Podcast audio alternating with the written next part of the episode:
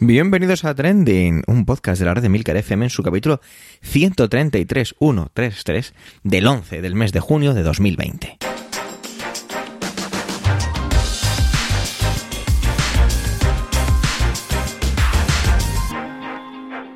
Trending es tu podcast sobre lo que pasa, sobre lo que ocurre, sobre las noticias que pueblan las redes sociales. Todo ello con opinión y siempre con ánimo de compartir. Por ello somos varias voces, aunque yo, Javier Soler, haga de presentador. Trending es tu podcast de noticias semanal. Adelante.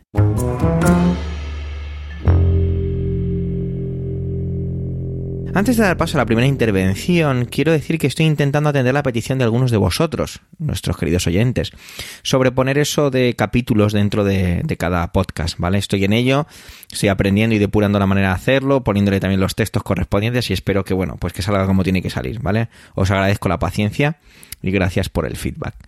Vamos a ir ya con Manuel y es que la primera intervención de hoy nos acerca el fallecimiento de Antonio Rodríguez de las Heras, historiador y catedrático que ha mencionado varias veces en sus intervenciones el señor Manuel. Una persona, Antonio, adelantada a su tiempo en, cuanto a, a las TIC se refiere, según Manuel. Así que vamos a ver cómo nos lo representa y toca reflexionar un poco sobre su figura. Adelante, compañero, adelante, Manuel.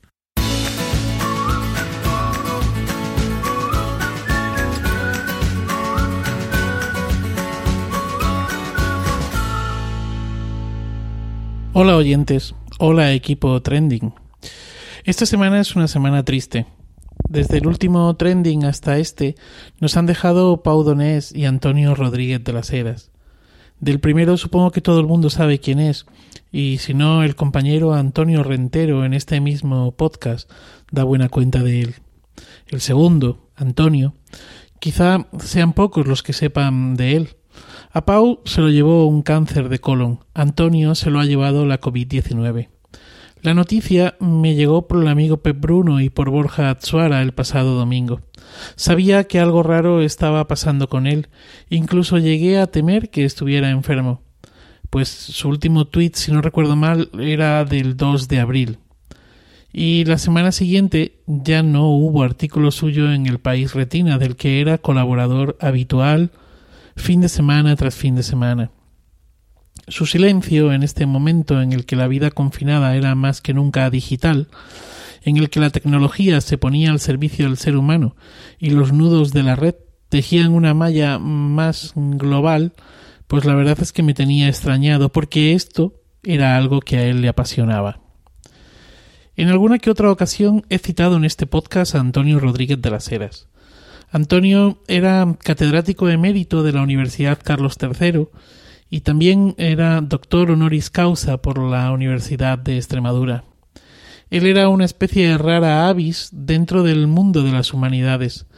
Él supo aceptar desde el principio el reto digital y el tránsito del papel a la red, de lo analógico al mundo de, eh, de unos y ceros.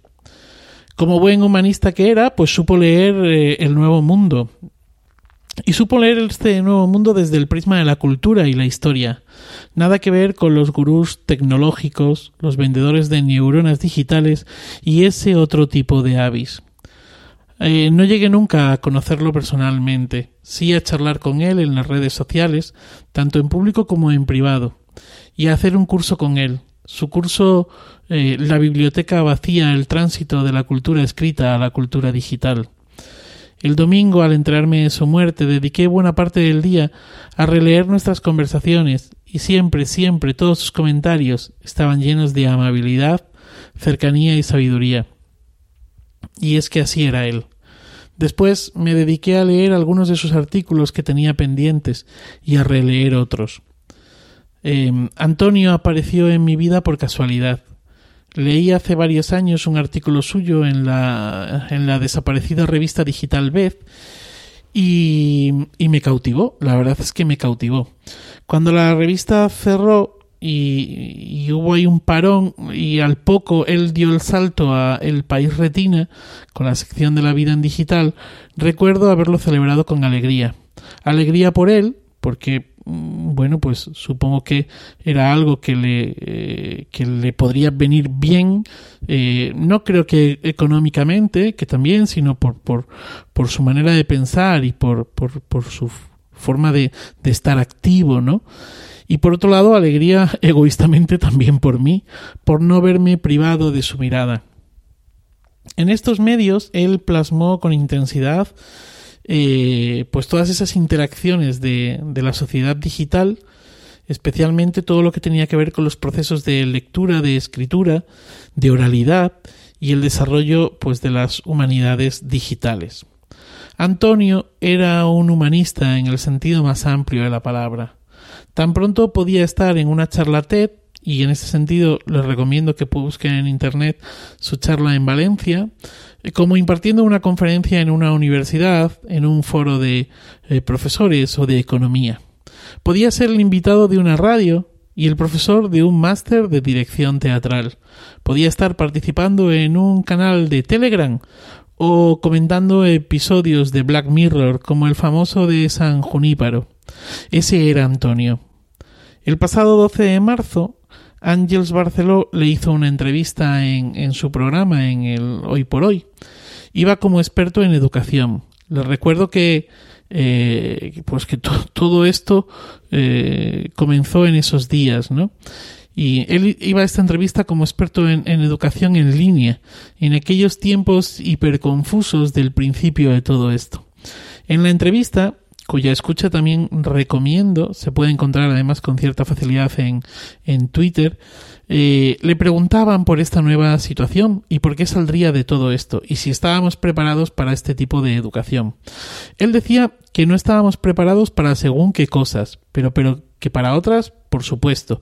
Y tenía muy claro que esto era un aviso. En esa entrevista soltó varias perlas y no, no me he resistido a, compartirlas con ustedes.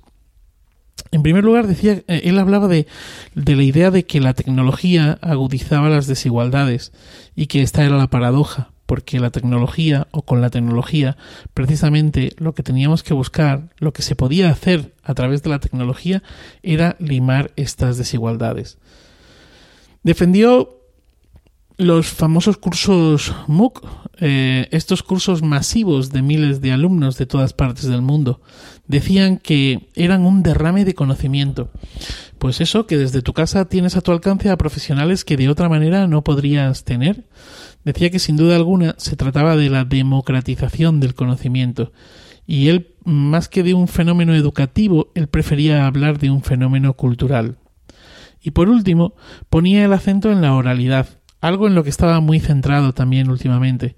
Debo decir que como narrador oral, como cuentista, leí reflexiones suyas en las que descubría todo un conocedor del oficio, algo que no es fácil, y quizá ese fue mi flechazo con él. Bueno, el caso es que en la entrevista decía que la oralidad tenía un poder brutal. Bueno, lo de brutal lo digo yo. Él hablaba del poder de la oralidad y que si mezclábamos lo, oral con lo digital, ese poder era mucho más grande. Hablaba de los podcasts o del el uso y la utilización de los podcasts precisamente para esta educación y para, esta, para la educación en general y para la educación en línea. Recomendaba incluso estos para primaria. Y decía algo que me parece muy interesante. Decía que el futuro y el verdadero aprendizaje no iba a venir de las pantallas, de la prótesis, que es como él llamaba al teléfono móvil, sino que iba a venir por a través de unos auriculares y por supuesto decía un cuaderno. Antes de ir terminando, mm, bueno, me gustaría volver sobre algo que comenté en Trending, eh, pues yo creo que fue a los inicios de, entrar en esta casa. Y fue al hilo de, de la cuestión esta de las noticias falsas y las broncas en las redes sociales.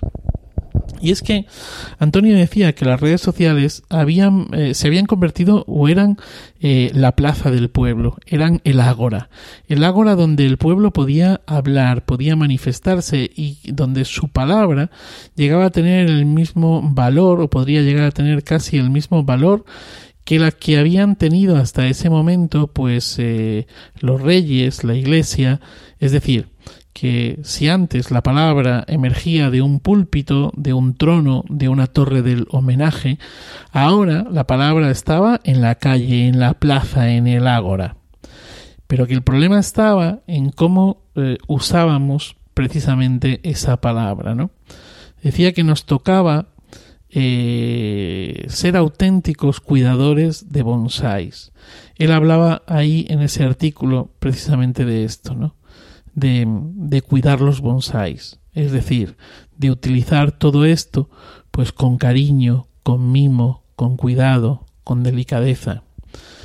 Bueno, eh, llega el momento de despedirme y un rescato para esta despedida unas palabras de o las palabras mejor dicho de Antonio Vega en el obituario que publicó esta semana el País Retina.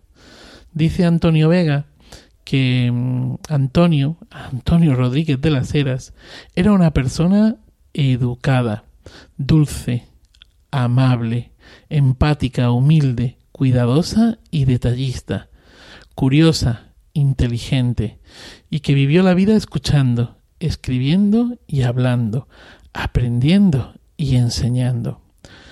Buen viaje, Antonio, buen viaje. Yo me volveré a cuidar mis bonsáis. Feliz día y feliz vida.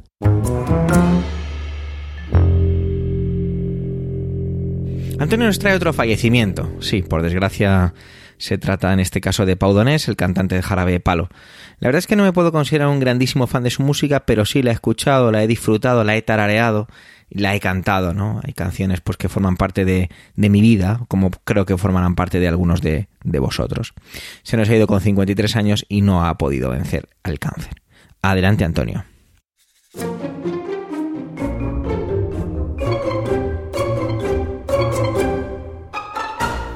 Saludos, soy Antonio Rentero del podcast Preestreno y esta semana en Trending no voy a hablaros ni de cine ni de series de televisión. Esta semana os quiero hablar de algo bonito.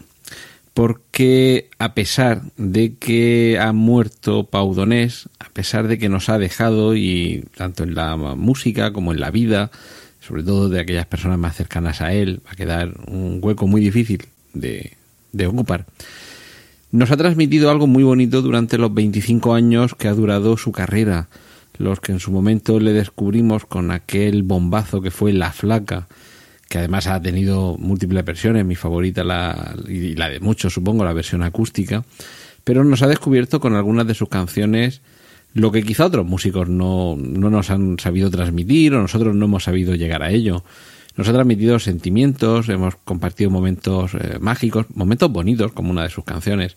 Por eso me refería a que hoy quería hablar de algo bonito, a pesar de que, de que esto tenga que ver con el fallecimiento, con la muerte, con la pérdida de alguien que para la mayoría de nosotros es desconocido en lo personal, porque simplemente hemos tenido la referencia a través de medios de comunicación o porque le hemos escuchado, o como mucho hemos ido a algún concierto, pero por desgracia para alguien como parece que tenía la calidad humana que atesoraba Pau Donés, no hemos podido llamarlo amigo ni siquiera conocido.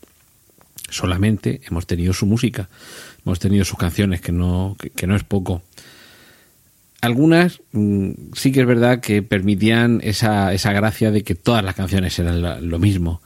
Eh, que si empezabas a decir depende, agua, bonito, parecía que todas, todas eran la misma. algunos grandes grupos, algunos grandes cantantes le sucede esto. Aquí no lo ha pasado con los Cure, con los Ramones, con los Smith, que si no los conocen mucho, dice, pues a mí es que me parecen iguales todas las canciones de esta gente. Y a lo mejor en ocasiones eso también es la garantía del éxito, de que has encontrado tu propio camino, tu propio sendero, eres reconocible por tu estilo. Y eso es lo que le pasaba quizá a esa vitalidad, a esa mezcla de voces, de canciones, que inspiraban, no sabemos de dónde le vendría la inspiración, salvo algunos casos, a, a Pau, a Pau Donés, y llegaba a nosotros en forma de canción. Algunas con una, con una historia detrás de ella realmente cautivadora, como la de la propia canción La Flaca, con la que podemos decir que todo empezó.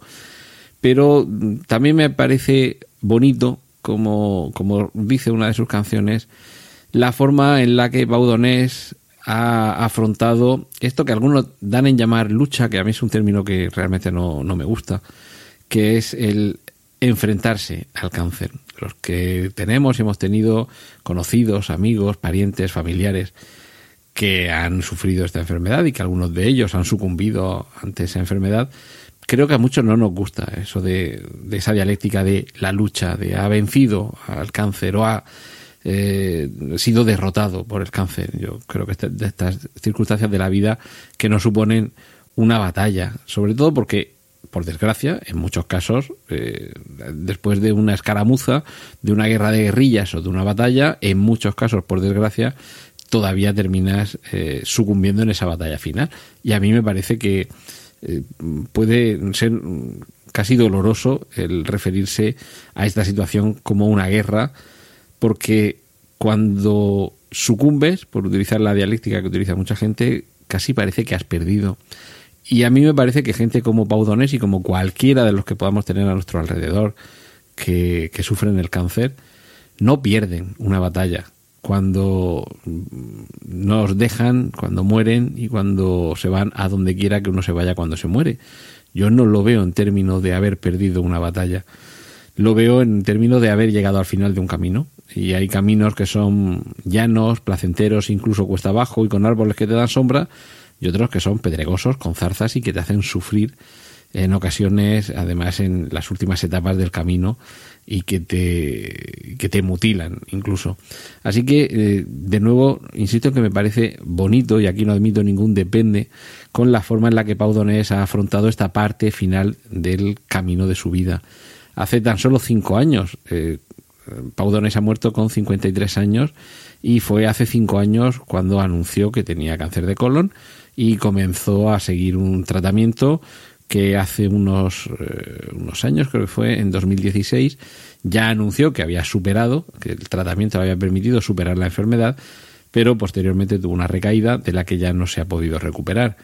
Pero a pesar de ello, hasta el último momento, alguien con esa voluntad de transmitirnos cosas bonitas, cosas bellas, ha estado trabajando, aprovechando el tiempo, sabedor quizá de que se le acababa, que se le escapaba de entre las manos el tiempo que le quedaba, y ha querido aprovecharlo hasta el último momento ofreciéndonos canciones como las de su último disco, que ya está disponible, por cierto, y grabando videoclips que, en los que ya se ve su aspecto físico, eh, deteriorado en el sentido de, bueno, pues muy, muy delgado y quizá habiendo perdido esa sonrisa en los ojos que siempre le caracterizó, esa sonrisa en la comisura de los labios que quizá ya en esos últimos momentos incluso le podía costar transmitir, pero sí que lo hacía a base de su música. Así que creo que, mm, por un lado, evidentemente debemos estar tristes por haber perdido a alguien que a muchos nos aportó tanto en, lo musical, aunque solamente fuera como telón de fondo para momentos bonitos que hemos vivido en nuestra vida, pero, pero que nos quede ese consuelo de todo lo que nos deja, todo el legado de su música y que esos momentos bonitos vamos a seguir viviéndolos gracias a ti, Paudones. Así que este palo que nos ha dado el, el, haberte perdido, seguro que lo podemos tragar con un jarabe un poquito más dulce y que, y que va a seguir siendo tu música como agua para nosotros. Y esto era todo lo que quería contaros esta semana aquí en Trending. Eh, os dejo que sigáis escuchando los contenidos de mis compañeros. Un saludo de Antonio Rentero.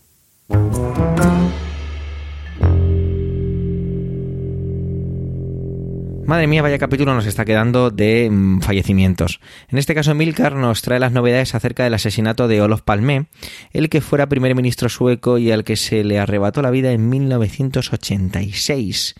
Vamos, la crónica de este suceso da sin duda para toda una película. Adelante, Milcar.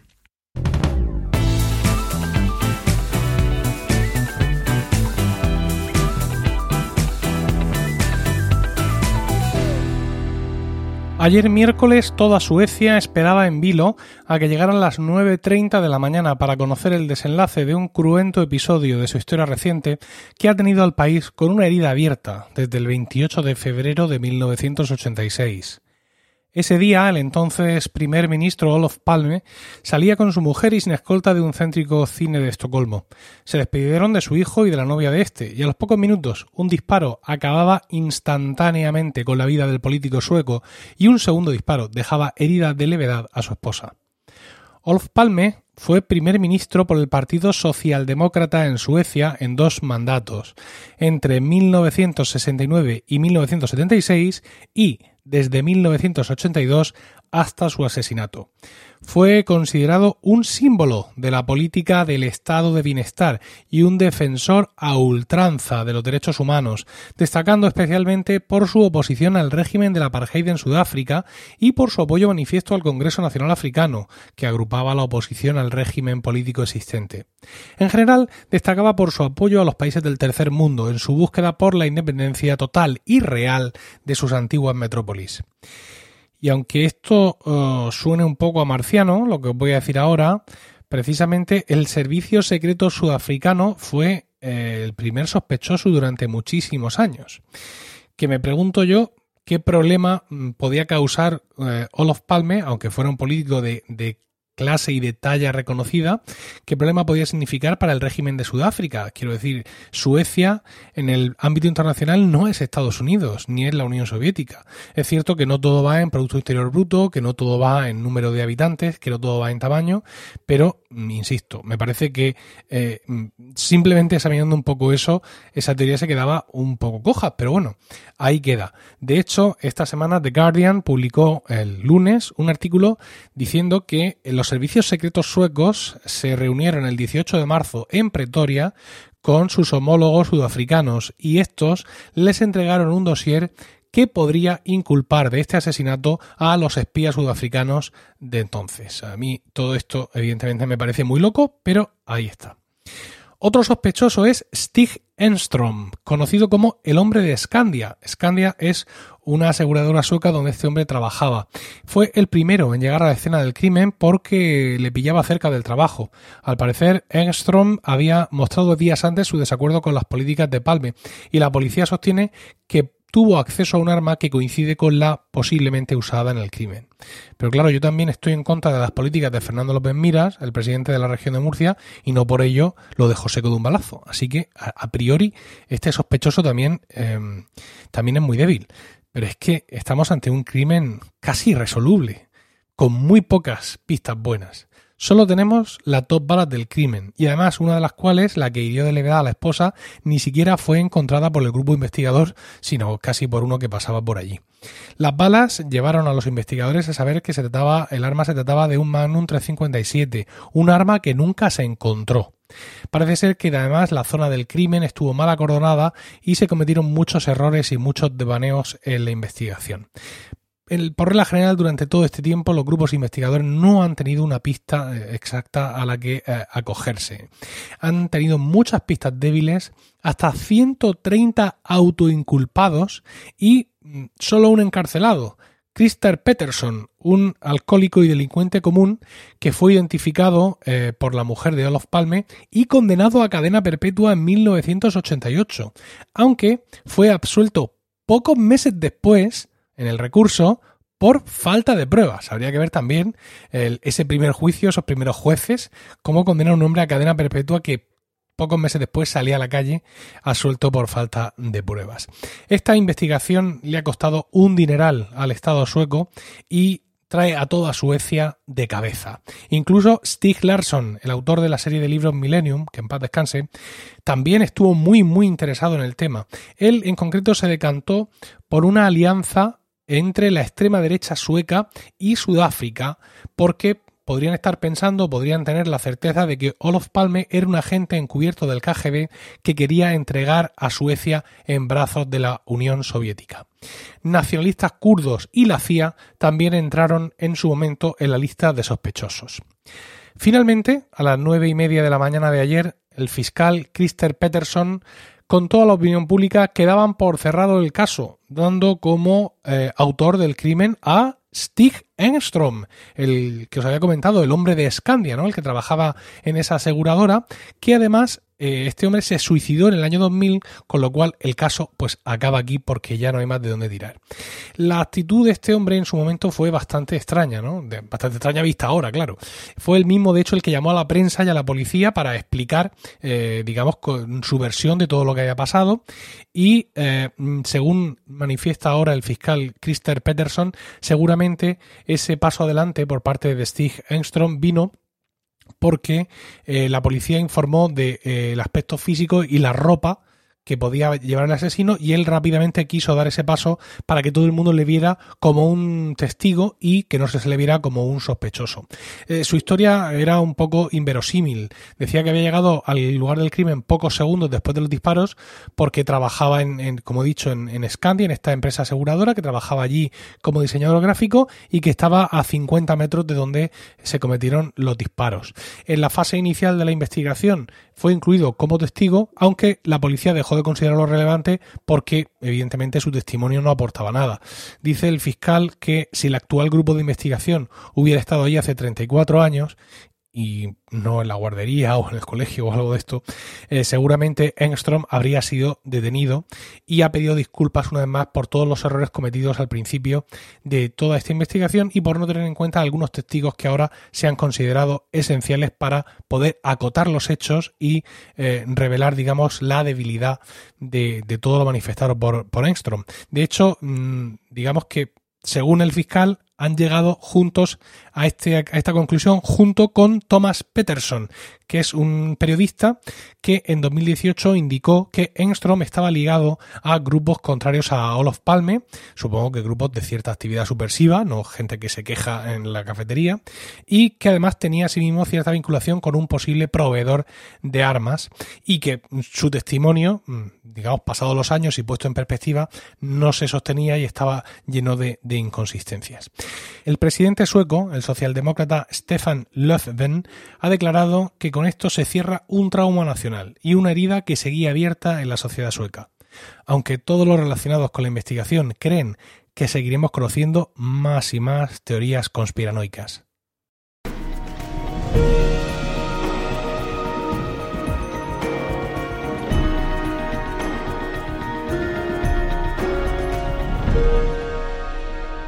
Os iba a hablar eh, en este capítulo de Trump, ¿no? De la evolución de esta semana y cómo parece que se le está yendo de las manos algo muy importante de lo que él hace gala en su discurso. Y tiene que ver con que esa unidad de los Estados Unidos que parece no están tan unidos. Pero vamos a dejar a los estadounidenses para otra ocasión. Hoy os traigo el 5G de la voz de, eh, bueno, o más bien los tweets de Miguel Bosé. Así que adelante Bosé. Bueno, un poquito de sarcasmo con todo esto, ¿vale?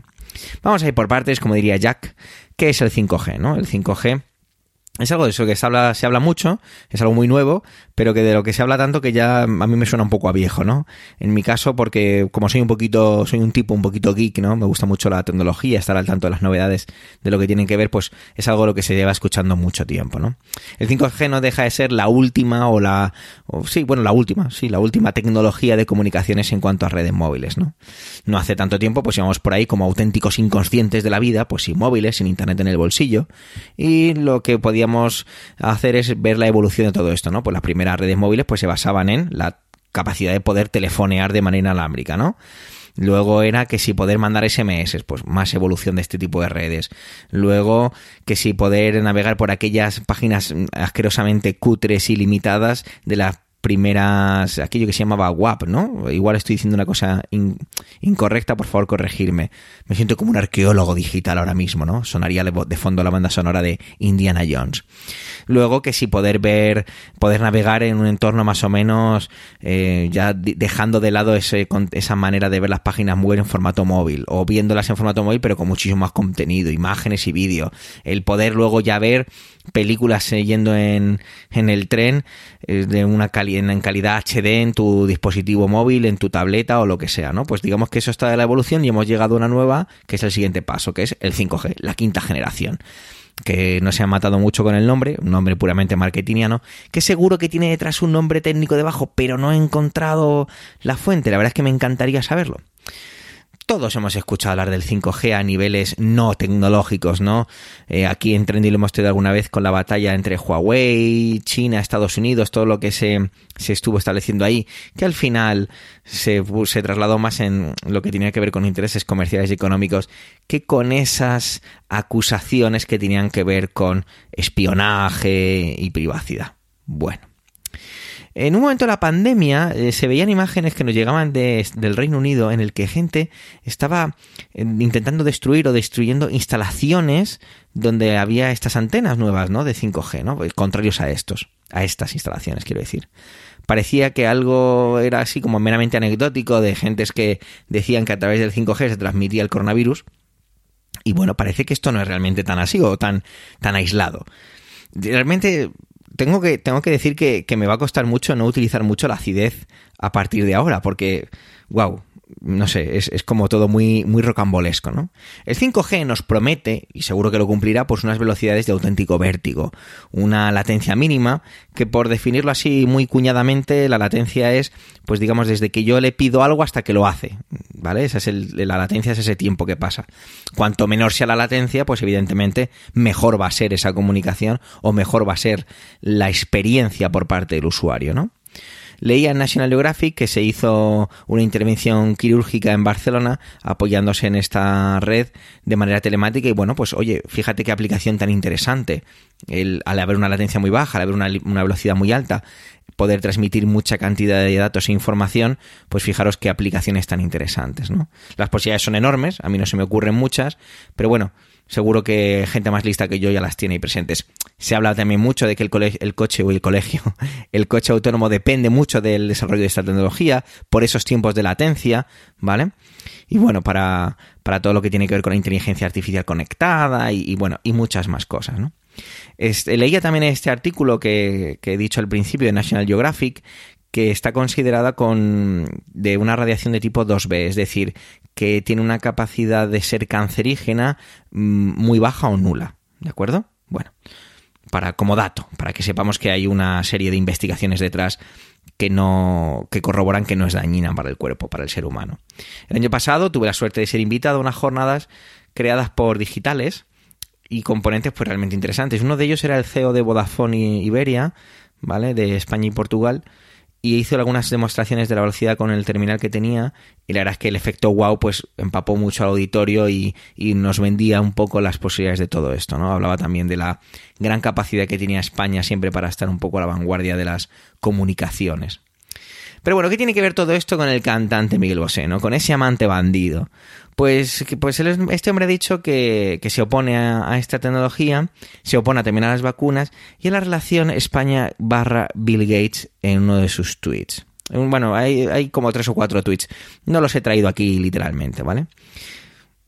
¿Qué significa esto de España barra Bill Gates? ¿no? Bueno, Bill Gates seguro que recordáis, y si no, pues lo digo aquí es uno de los fundadores de Microsoft, una de las personas más ricas del planeta y que lleva ya muchos, muchos años dedicándose un poco a la filantropía con sus fundaciones. Una de esas fundaciones eh, está relacionada con el mundo de las vacunas, como otras tantas, y se le ha, se le Miguel Bosé le acusa de, de haber sido expulsado de India, de, de que las consecuencias de sus catástrofes se están pagando todavía en África, y acusaciones más graves. Bueno, Dice que el, el, bueno de Miguel Bosé dice que a través de esta tecnología nos van a controlar, ¿no?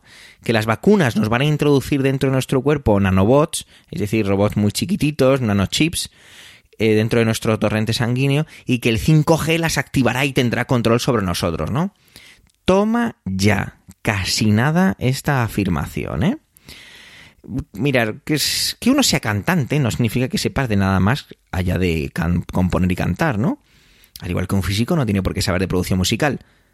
Bueno, este es un mal ejemplo porque ahí tenéis a Brian May. Pero bueno, creo que entendéis de qué hablo.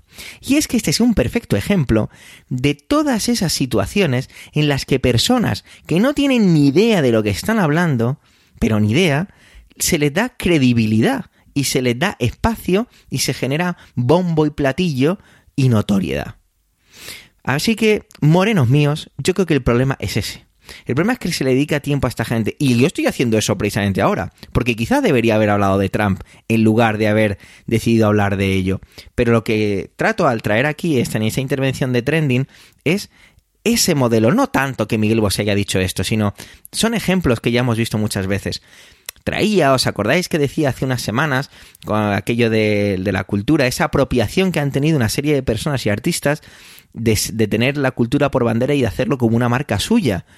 Eh, lo que hablábamos de Resines con sus declaraciones y acerca de que había que sacar dinero donde hiciera falta y al mismo tiempo él en el programa de Broncano había dicho que tenía X millones de euros en el banco. Bueno, bla bla bla. Lo que quiero decir con esto es que esa notoriedad que se le da a la gente, esa credibilidad, como si estuviera, como si fuera igual de válido lo que dice Miguel Bosé referente al 5G, eh, frente a un, a una persona ingeniera en telecomunicaciones y que sabe de lo que está hablando, no tiene ningún sentido. O sea, me recuerda mucho también un ejemplo muy claro es cuando le preguntan a, a Guardiola y le dan esos minutos en un telediario acerca del conflicto en Cataluña, ¿no? Su opinión, pues es tan válida como la de cualquier ciudadano. Sin embargo, se engrandece muchísimo más y esas palabras son cinceladas y tomadas como dogmas de fe. Y me parece un error enorme por parte de, nosotros. No sé, Don Diablo se ha escapado y, Miguel, y a Miguel Bosé lo ha dejado tocado. Pretender, además, como él también dice, Pedro Sánchez lo pone como, como un, como salvador, que se presenta él mismo como salvador. No sé, ya, ya os digo que, que, presentar esa relación Billy Gates, Pedro Sánchez como amantes bandidos, me parece un argumento de verdad, no de una serie o una televisión, ni mucho menos le puedo dar un, Black Mirror, más bien de una sitcom, ¿no? De cualquier plataforma de streaming. Por supuesto, solo en 4G. Gracias por vuestro tiempo, gracias por querer escucharnos en este capítulo centésimo trigésimo tercero. Los comentarios siempre nos aportan enriquecimiento, no dudéis en dejarlos en emilcar.fm barra trending. Un saludo y hasta la semana que viene.